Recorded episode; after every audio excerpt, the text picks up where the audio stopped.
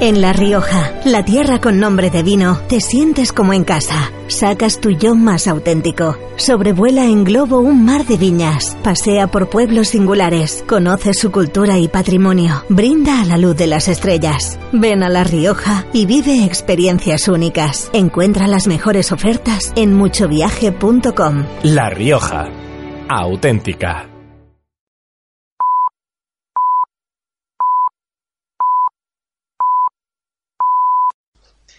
Buenos días de nuevo, queridos amigos. Bienvenidos una vez más a fin de semana contigo. ¿Qué tal ha ido la semana? ¿Estáis preparados para escuchar un gran programa? Si es así, apretaros bien los cinturones, afilar bien vuestros oídos, quitaros cera si es necesario con esos bastoncillos, porque esto ya comienza a funcionar. Comienza a sonar ya mismo. Aquí comienza fin de semana contigo con Nacho Rand en Radio of the Record.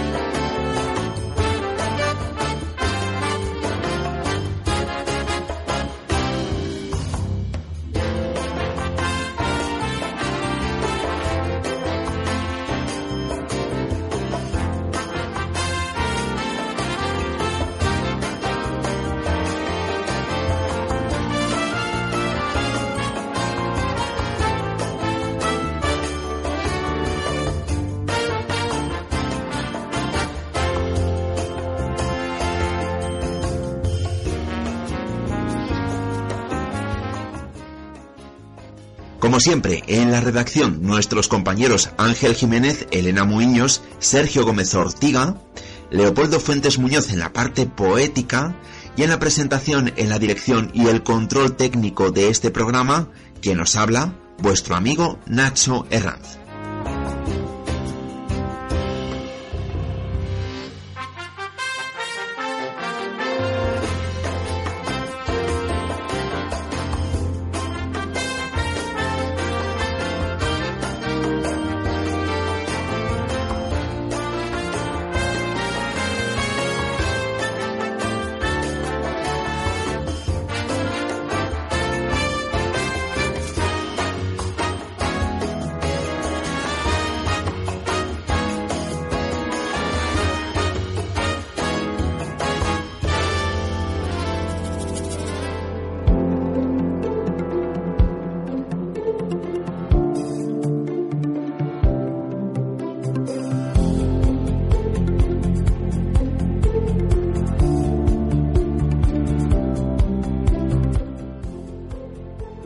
Nuestro programa de hoy lo vamos a tener cargadito de viajes. Vamos a viajar lejos y vamos a viajar cerca.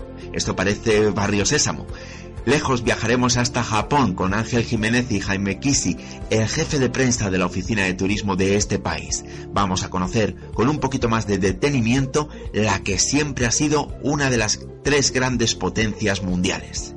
Y viajaremos también cerca, ya que cogeremos una locomotora que nos llevará hasta las Navas del Marqués en la provincia de Ávila. Vamos a conocer este maravilloso paraíso que tenemos tan cerquita de Madrid. Además, por supuesto, la poesía de Leopoldo Fuentes Muñoz y tampoco pueden faltar la agenda cultural y las noticias arrolladoramente positivas con las que comenzamos ahora mismo. Noticias en positivo.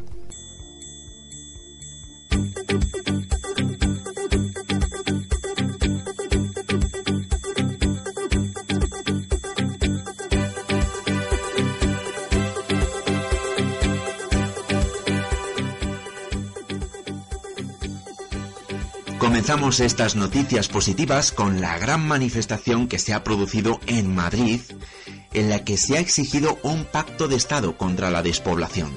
Es la primera vez en la historia que se produce una manifestación de este tipo en las calles del centro de Madrid. Y es que en nuestro país existen 8.124 municipios y de estos, 1.271 pueblos tienen menos de 100 habitantes. ¿Dónde se encuentran estos municipios de menos de 100 habitantes? Pues principalmente en provincias como Guadalajara, Burgos, Teruel o Soria. Estamos hablando de lo que es la España vaciada, es decir, el mundo rural. Hay municipios que en los últimos 10 años han perdido en torno al 60% de sus habitantes. Decenas de miles de personas han acudido esta mañana a la madrileña Plaza de Colón para pedir un pacto de Estado contra la despoblación y para dejar de ser ciudadanos de segunda. Ahí los periodistas Manuel Campo Vidal y Paloma Zuriaga han leído un manifiesto en el que la España olvidada por los poderes públicos pide atención y soluciones urgentes a los políticos.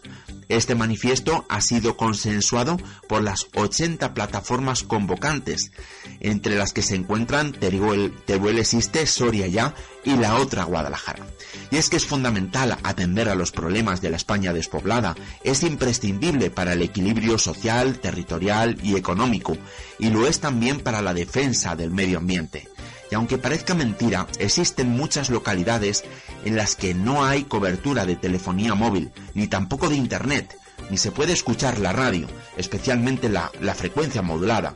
Y esto está pasando en pleno siglo XXI. Hay poblaciones pequeñas que no tienen medios de transporte público o que solamente tienen un autobús a la semana que les lleva a la capital de la comarca. Hay comarcas como la de Molina de Aragón, Alto Tajo, en las que el hospital más cercano lo tienen a más de 150 kilómetros. Esta es la realidad actual del mundo rural. Eso sí, parece que esta manifestación puede suponer un antes y un después. Escuchamos a Vanessa García Maca, una de las portavoces del colectivo Soria Ya. Estamos muy contentos de la gran manifestación que hemos hecho, de toda la gente que ha venido de muchos puntos de España y sobre todo de Soria.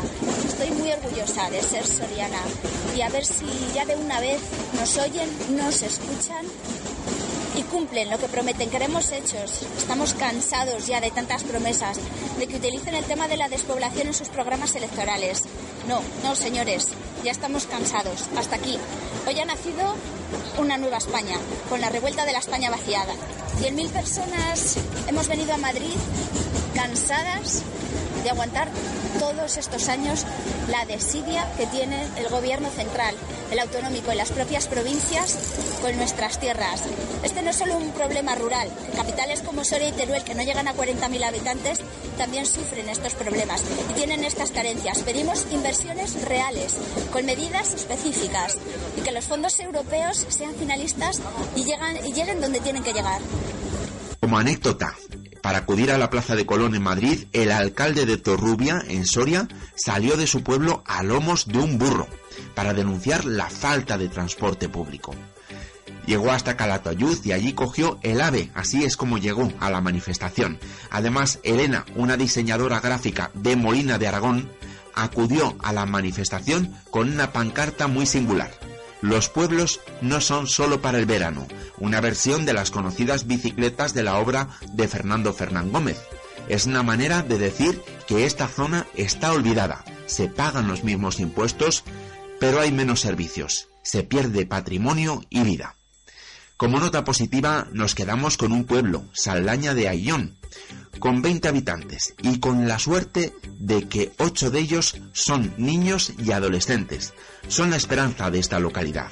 Eso sí, no tienen ni centro médico ni farmacia y la conexión a Internet es nefasta. Otra nota positiva, el caso de Victoria, gerente de la empresa La Exclusiva, que se encarga de recorrer todos los pueblos de la provincia de Soria con una furgoneta para llevarles todo lo que pidan, ropa, electrodomésticos, comida, animales, etc. En Navidad además echan una mano a los Reyes Magos para repartir juguetes e ilusión para los niños.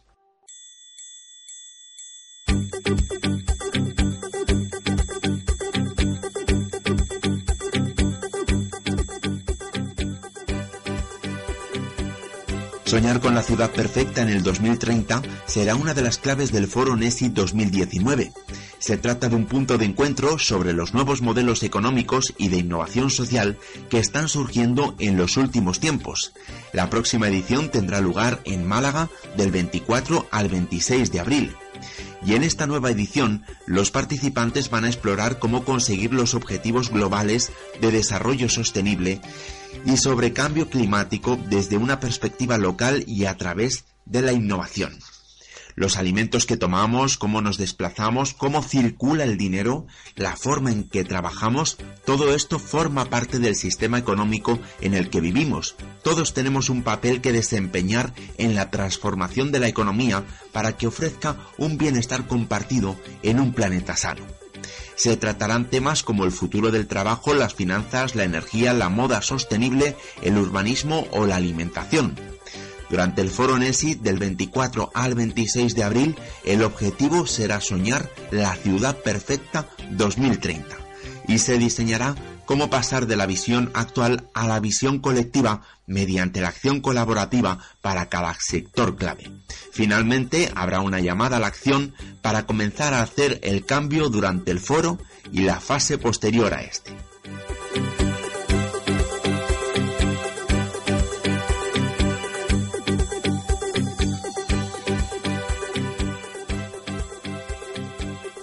La hora del planeta, las luces del mundo se apagaron para impulsar la lucha contra el cambio climático.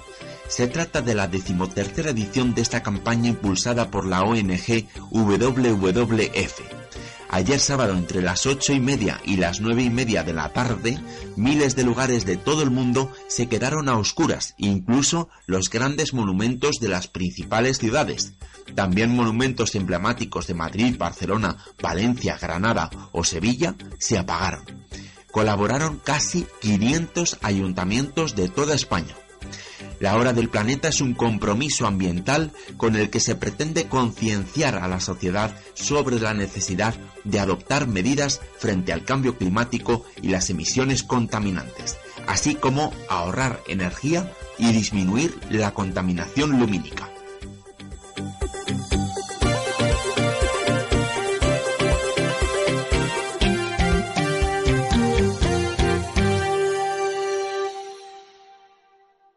Estudio Plástico y Salud, el coste oculto de un planeta de plástico, aúna diferentes investigaciones relativas a los distintos riesgos de toxicidad que el plástico supone para el cuerpo humano en cada una de las fases de su ciclo de vida.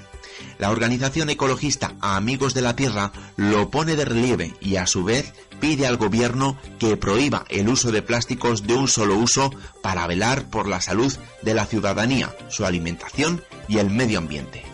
Con este informe se pone de manifiesto la necesidad de que todas las soluciones que se planteen se diseñen desde el origen y para la totalidad del ciclo de vida del producto y que se priorice la prohibición del plástico desechable.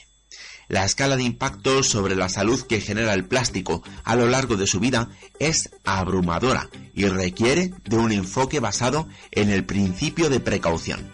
Reducir la exposición al plástico de las personas requiere de soluciones complejas, ya que el ciclo de vida es amplio y cuenta con un amplio espectro de actores en el mismo.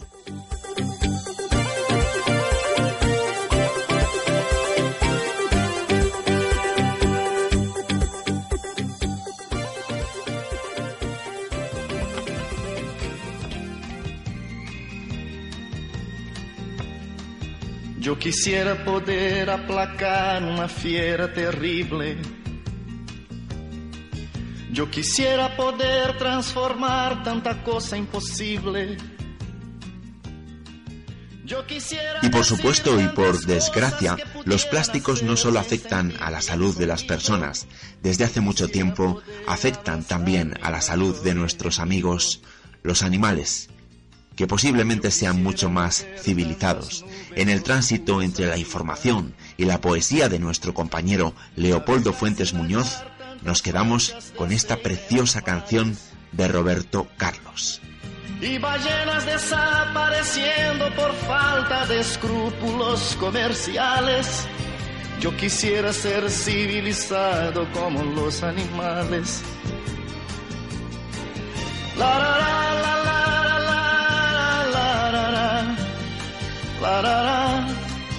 Yo quisiera ser civilizado como los animales. Yo quisiera no ver tanto verde en la tierra muriendo. Y en las aguas de ríos los peces desapareciendo. Yo quisiera gritar que ese tal oro negro no es más que negro veneno. Ya sabemos que por todo eso vivimos ya menos. Yo no puedo aceptar ciertas cosas que ya no comprendo. El comercio de armas, de guerra, de muertes viviendo. Yo quisiera hablar de alegría en vez de tristeza, mas no soy capaz. Yo quisiera ser civilizado como los animales. La, la,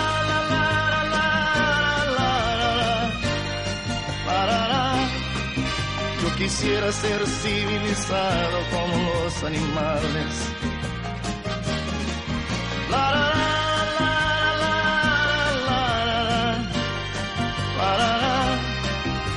quisiera ser civilizado como los animales. Yo no estoy contra el progreso si existiera un buen consenso Errores no corrigen otros, eso es lo que pienso. Yo no estoy contra el progreso, si existiera un buen consenso. Errores no corrigen otros, eso es lo que pienso. Turismo, música, psicología, cultura. Esto es fin de semana contigo en Radio of the Record con Nacho Rand.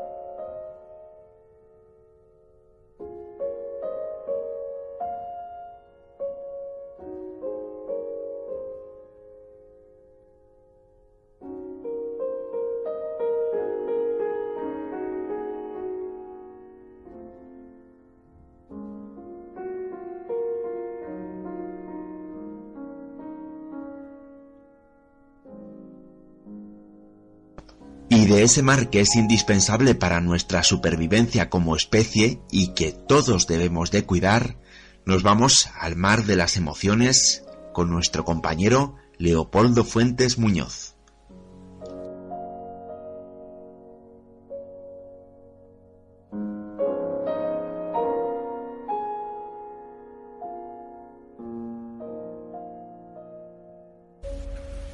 Al mar de las emociones contemplo desde la orilla. No será el día si no me armo de valentía y en esas aguas me baño, de donde procede toda vida, y recuerdo quién fui antaño.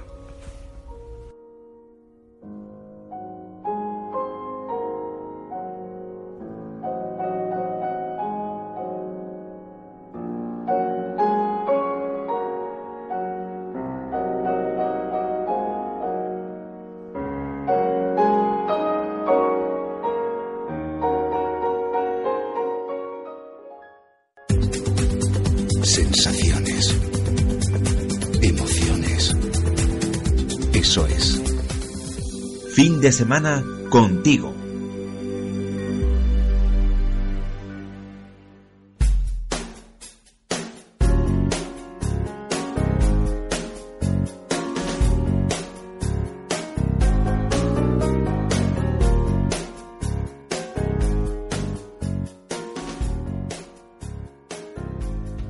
Llegó el momento de irnos de viaje. En unos momentos partiremos hacia las navas del Marqués, pero antes nos vamos a ir lejos, muy lejos, nada más y nada menos que a Japón, y no solo al Japón más moderno, también al más tradicional, el Japón de los samuráis.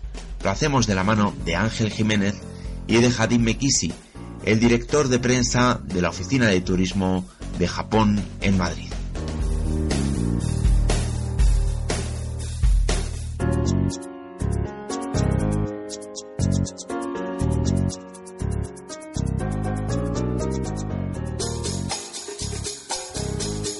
A todos amigos de fin de semana contigo, soy Ángel Jiménez. De nuevo estoy con vosotros para llevaros de viaje.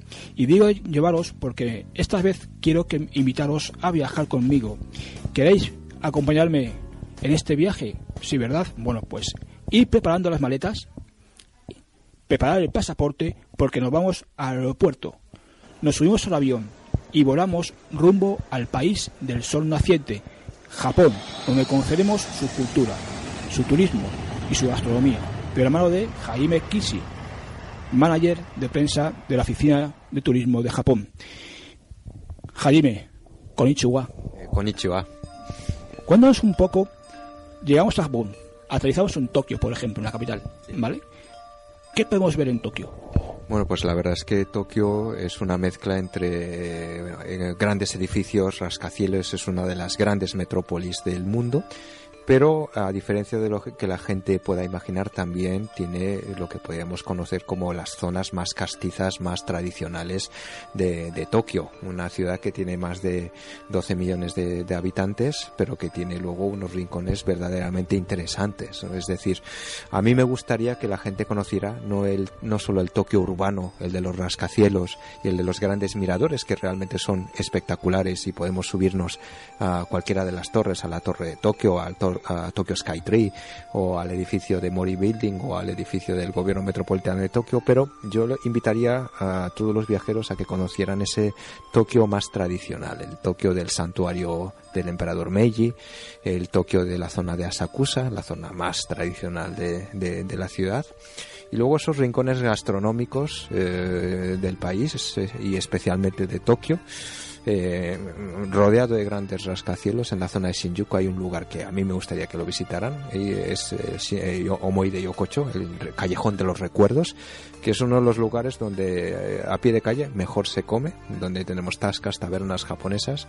Y yo me gustaría eso, invitar a que conocieran esos rincones un poco ocultos eh, quien quiera ver Tokio desde las alturas lo puede hacer, como acabo de comentar, pero esos rincones eh, ocultos y tradicionales de Tokio son quizá muy, muy pintorescos. Realmente yo sé, yo mm, sé de antemano que Japón tiene fama por su deporte, ¿no? Como es el sumo, el judo, que yo creo que también había que visitar lo que es el famoso eh, el Kodokan de allí de Japón. Eso es el Kodokan, la zona de Ryogoku, por ejemplo, que es sinónimo de distrito o barrio de los luchadores de sumo, que es donde se sitúan la mayoría de las sumo vea o, gimnasios de los luchadores de sumo. Y en algunas ocasiones hay muchos gimnasios eh, en donde bueno, te puedes asomar y puedes ver cómo es un entrenamiento de, los luchadores de sumo. ¿no? Pero efectivamente, tal y como dices, eh, lugares como el Kokugikan, el Nippon Budokan, etcétera, escenario no solo de torneos de sumo, sino de grandes conciertos, tanto de artistas japoneses como eh, artistas internacionales, algunos muy muy famosos y muchos conciertos llevan, eh, de muchos grandes artistas llevan el nombre de Live at Nippon Budokan, por ejemplo, y son escenarios eh, creados originariamente eh, como instalaciones deportivas, pero que se utilizan para grandes eventos. Y hablamos un poco de la cultura de Japón, Jaime, porque em, yo sé que allí la cultura japonesa antiguamente estaba muy dado el tema de los samuráis, ¿no? Realmente, los señores feudales, los señores de la guerra que llaman.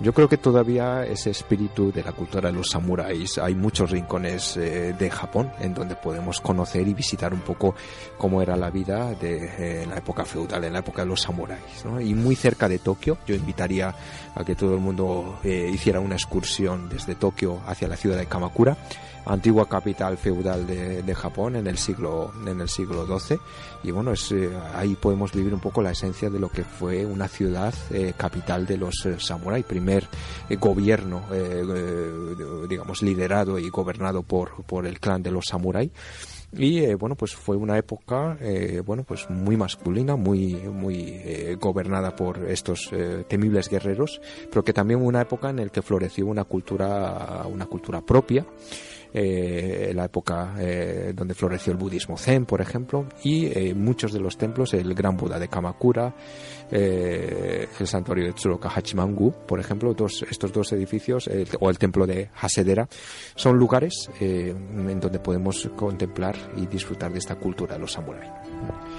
Cuéntanos un poco el turismo, qué podemos encontrar allí en Japón que atraiga al turista, ¿no? Es decir, a sus, costas, sus playas, sus museos, ¿no? por ejemplo.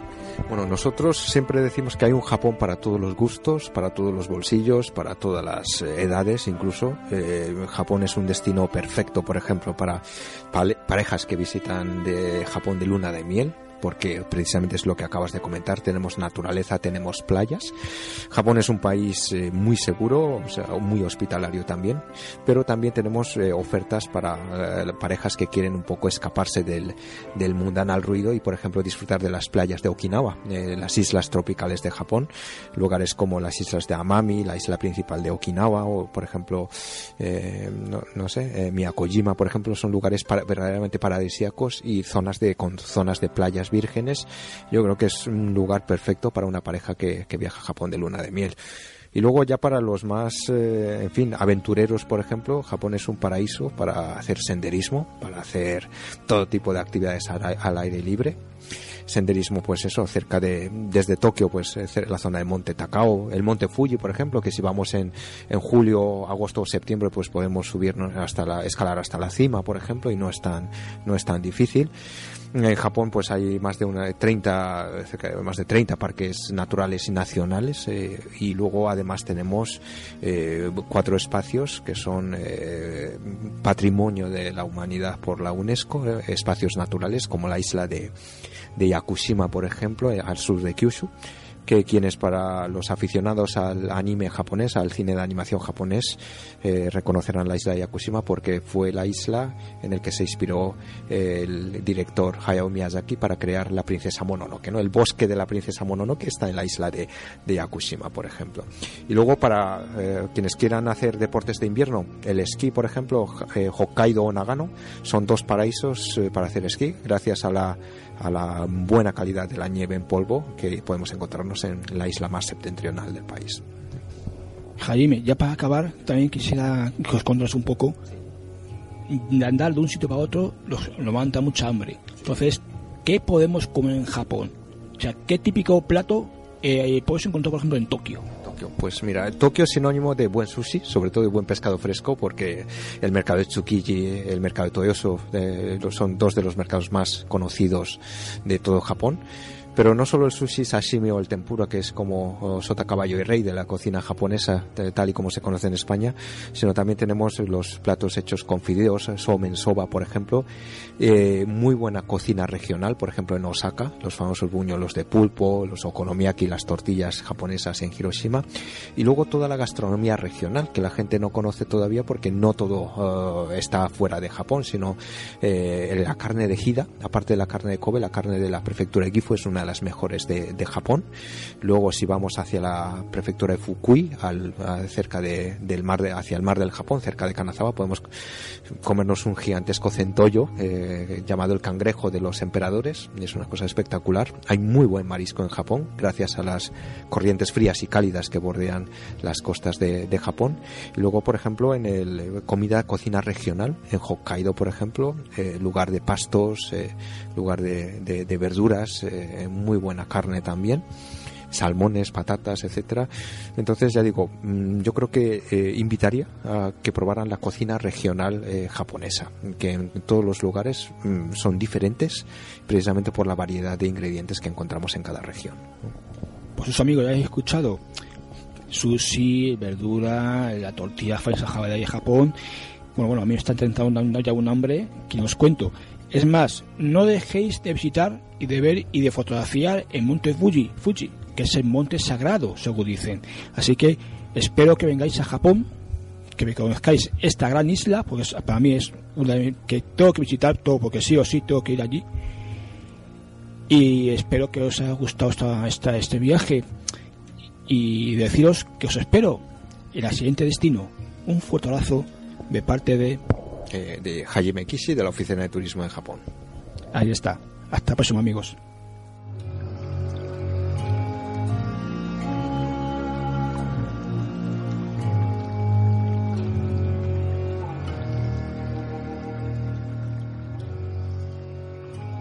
Estás escuchando Fin de Semana contigo, con Nacho Herrant, en Radio of the Record.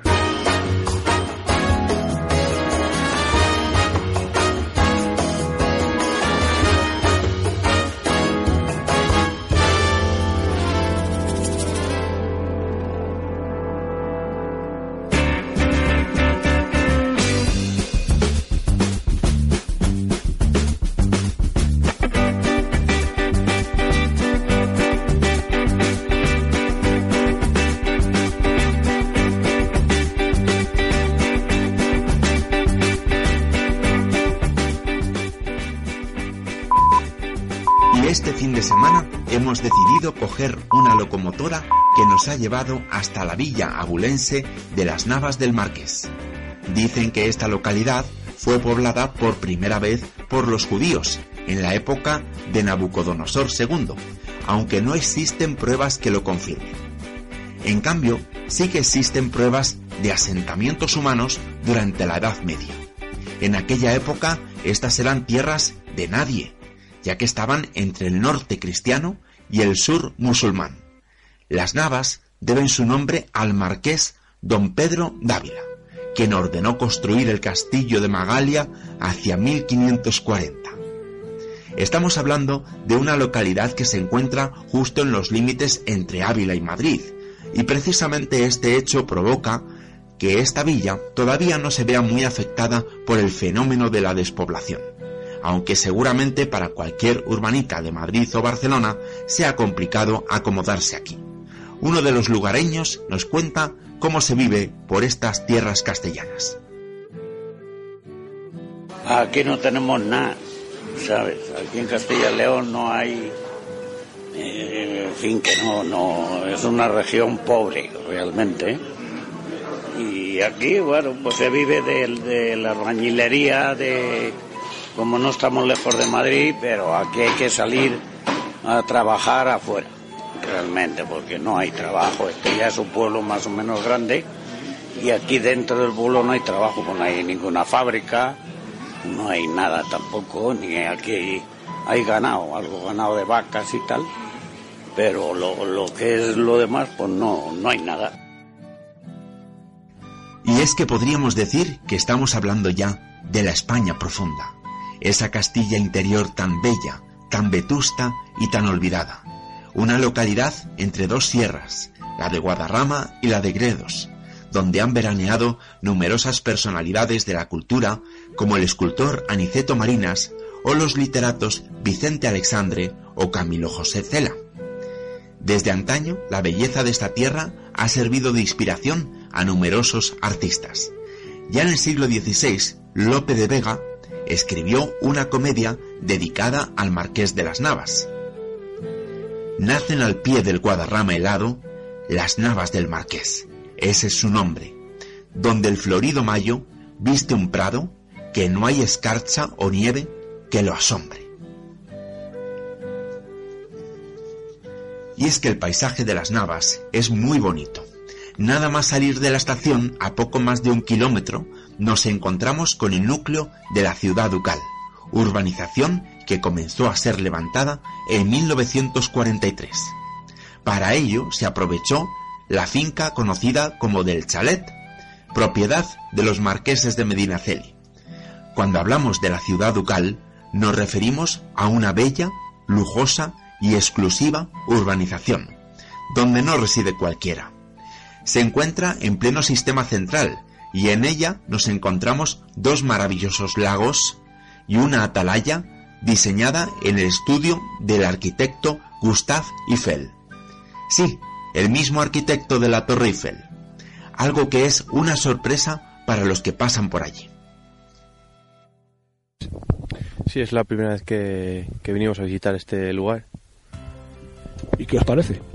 Pues la verdad que es bastante especial, transmite algo, una sensación especial porque no es algo que, que podamos ver en este entorno, en esta, en esta zona. Y la verdad que no, nos impacta mucho porque es como que te traslada a otro lugar y bueno, nosotros que venimos en pareja, pues es incluso más romántico. Como curiosidad, indicaros que esta torre cuenta con dos escaleras diferenciadas y que nos permite ver unas espectaculares vistas de las sierras de Guadarrama y de Gredos. Se trata de un encargo a Gustave Eiffel de los que eran marqueses de Medinaceli y también de las Navas. Y aunque sea una urbanización privada, el lugar lo podemos y lo debemos disfrutar todos los mortales, ya que es de una extraordinaria belleza, especialmente en otoño y en primavera. Nos lo cuenta la responsable de la cantina de la estación. La estación más bonita para mí, sin duda, el, la- el otoño. el otoño. Es precioso. Hay un color en otoño cuando baja un poco el día, el color rojizo. En primavera es muy bonito cuando empiezan a, mm, salir todas las flores, los almendros. eh, bueno, se pone también espectacular en primavera. Pero para mí, desde luego, preferido el otoño. Nos dirigimos ya al núcleo principal de la villa, al centro de las Navas del Marqués. Merece mucho la pena llegar hasta allí, incluso después de una larga caminata, ya que podremos disfrutar de sus maravillosos monumentos y de una rica gastronomía. Pues sí, es un pueblecito que es bastante famoso en la, en la provincia de Ávila. Eh, ya te digo que se come muy bien, eh, los curasanes son excelentes y las tortas de las navas y todo eso es que es típico de aquí sí merece la pena parar. Sin duda alguna, el castillo Palacio de Magalia es uno de los monumentos más importantes de la localidad. Como hemos mencionado anteriormente, se construyó hacia 1540 por orden de don Pedro Dávila. Fue concebido como un palacio renacentista, aunque con elementos defensivos propios de los castillos, como las almenas. En un torreón podemos encontrar una capilla con pinturas impresionistas y en el interior del palacio cuadros y mobiliario de gran valor artístico. Pueblo lo, lo más importante que tiene es el castillo, el castillo de Magalia, que en la época socialista lo, lo, eh, hicieron súper popular porque hacían sus encuentros y sus reuniones allí y tal, y entonces hicieron una, eh, una pequeña reestructuración del, del castillo y quedó precioso, la verdad que es muy bonito. Y luego, lo- aquí lo más bonito que tiene son los pinares que son aparte que muy grandes, tienen pues pinos de hace muchísimos años, es que es espectacular. Culminamos esta visita a las Navas del Marqués en el grandioso convento de Santo Domingo y San Pablo. Data de 1546 y fue declarado Monumento Histórico Artístico en 1982. En 1812 fue saqueado por las tropas napoleónicas. Después, en 1837, los frailes abandonaron definitivamente el convento, debido a la desamortización. Fue adquirido por un vecino de la localidad quien cedió la iglesia, la capilla y la sacristía a la parroquia, aunque este templo, desde la guerra civil, nunca más volvió a tener actividad.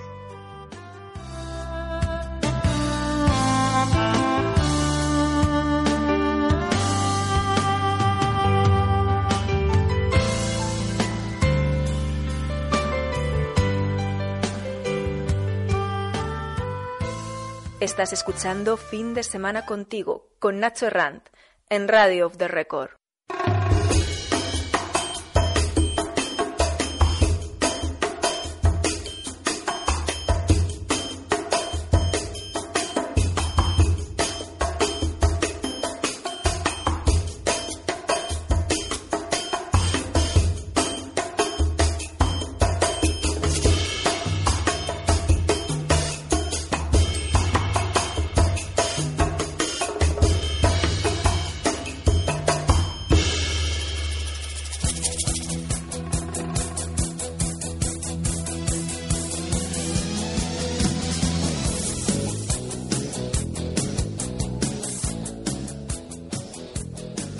Vamos ya terminando nuestro programa con nuestra agenda de ocio After Work. En el madrileño Teatro Español podemos disfrutar de Mrs. Dalloway. Se trata de un canto al feminismo inspirado en una novela de Virginia Woolf.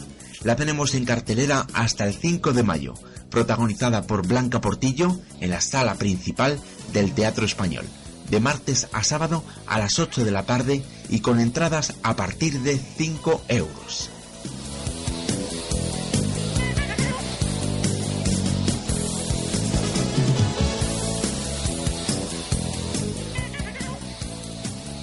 Si también te gusta el teatro y vives en Barcelona, te recomendamos que vayas a ver a José Sacristán, y que disfrutes de un monólogo dramático, en este caso, Señora de Rojo sobre fondo gris, en el Teatro Romea, con entradas desde los 17 euros de martes a sábado a las 8 y media de la tarde y los domingos a las 6 y media.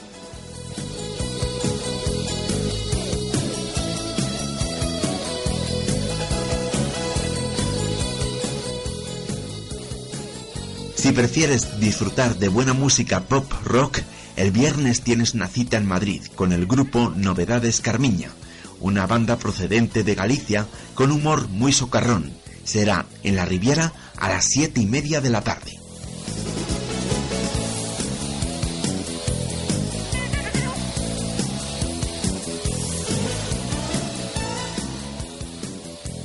El jueves, en el recinto ferial de Guadalajara, tienes también una cita con el mejor pop de los años 90.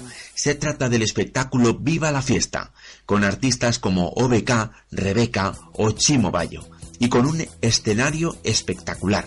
Las entradas desde 22 euros.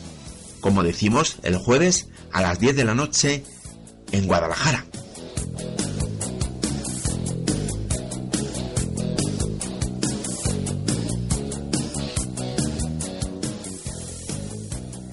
Último, el Palacio de Cristal de Bilbao Arte acoge hasta el día 17 de abril la exposición La criatura de Mary Shelley.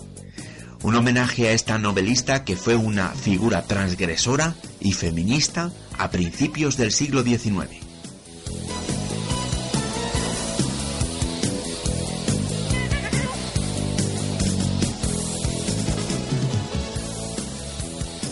Con respecto al tiempo, hasta el jueves será muy estable en toda la península, salvo en el norte, donde habrá que sacar el paraguas. Para el próximo fin de semana la cosa ya se complica, porque las lluvias se extenderán por toda España. Incluso podría caer alguna precipitación en las Islas Canarias.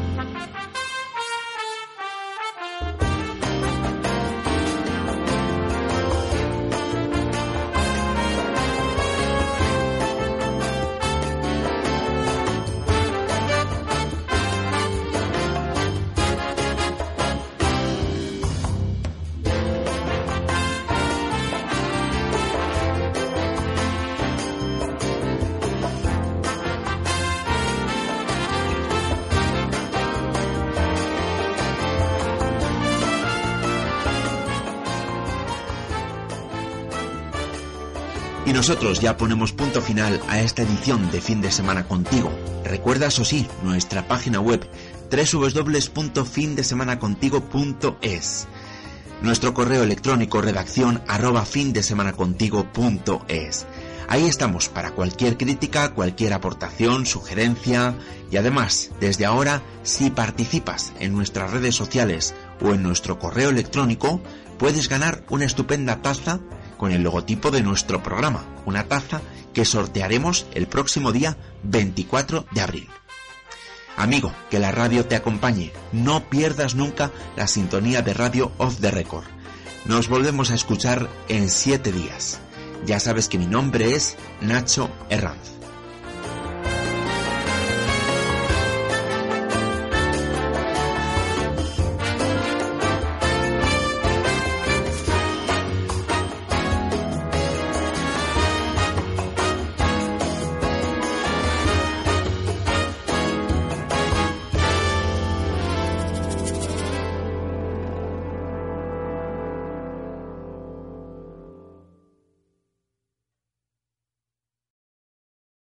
¿Qué haces encima del televisor Samsung QLED? Buscar píxeles. ¿Para qué? Pues es que he leído que en teles tan grandes se ven los píxeles. Pero... Aún no he encontrado ninguno, pero como vea un píxel, la devuelvo. Si fuera verdad todo lo que dicen de las teles grandes, Samsung no haría teles grandes. Televisores Samsung QLED. Ya puedes pasarte a la gran pulgada. Mira, la habitación, el baño y el salón. ¿Y la cocina? No, la hemos quitado. ¿Por? Necesitábamos espacio para el nuevo televisor Samsung QLED. Es que leí que las teles grandes o las ves desde lejos o se pixela la imagen. Y tampoco es que cocináramos mucho. Si fuera verdad todo lo que dicen de las teles grandes, Samsung no haría teles grandes. Televisores Samsung QLED. Ya puedes pasarte a la gran pulgada.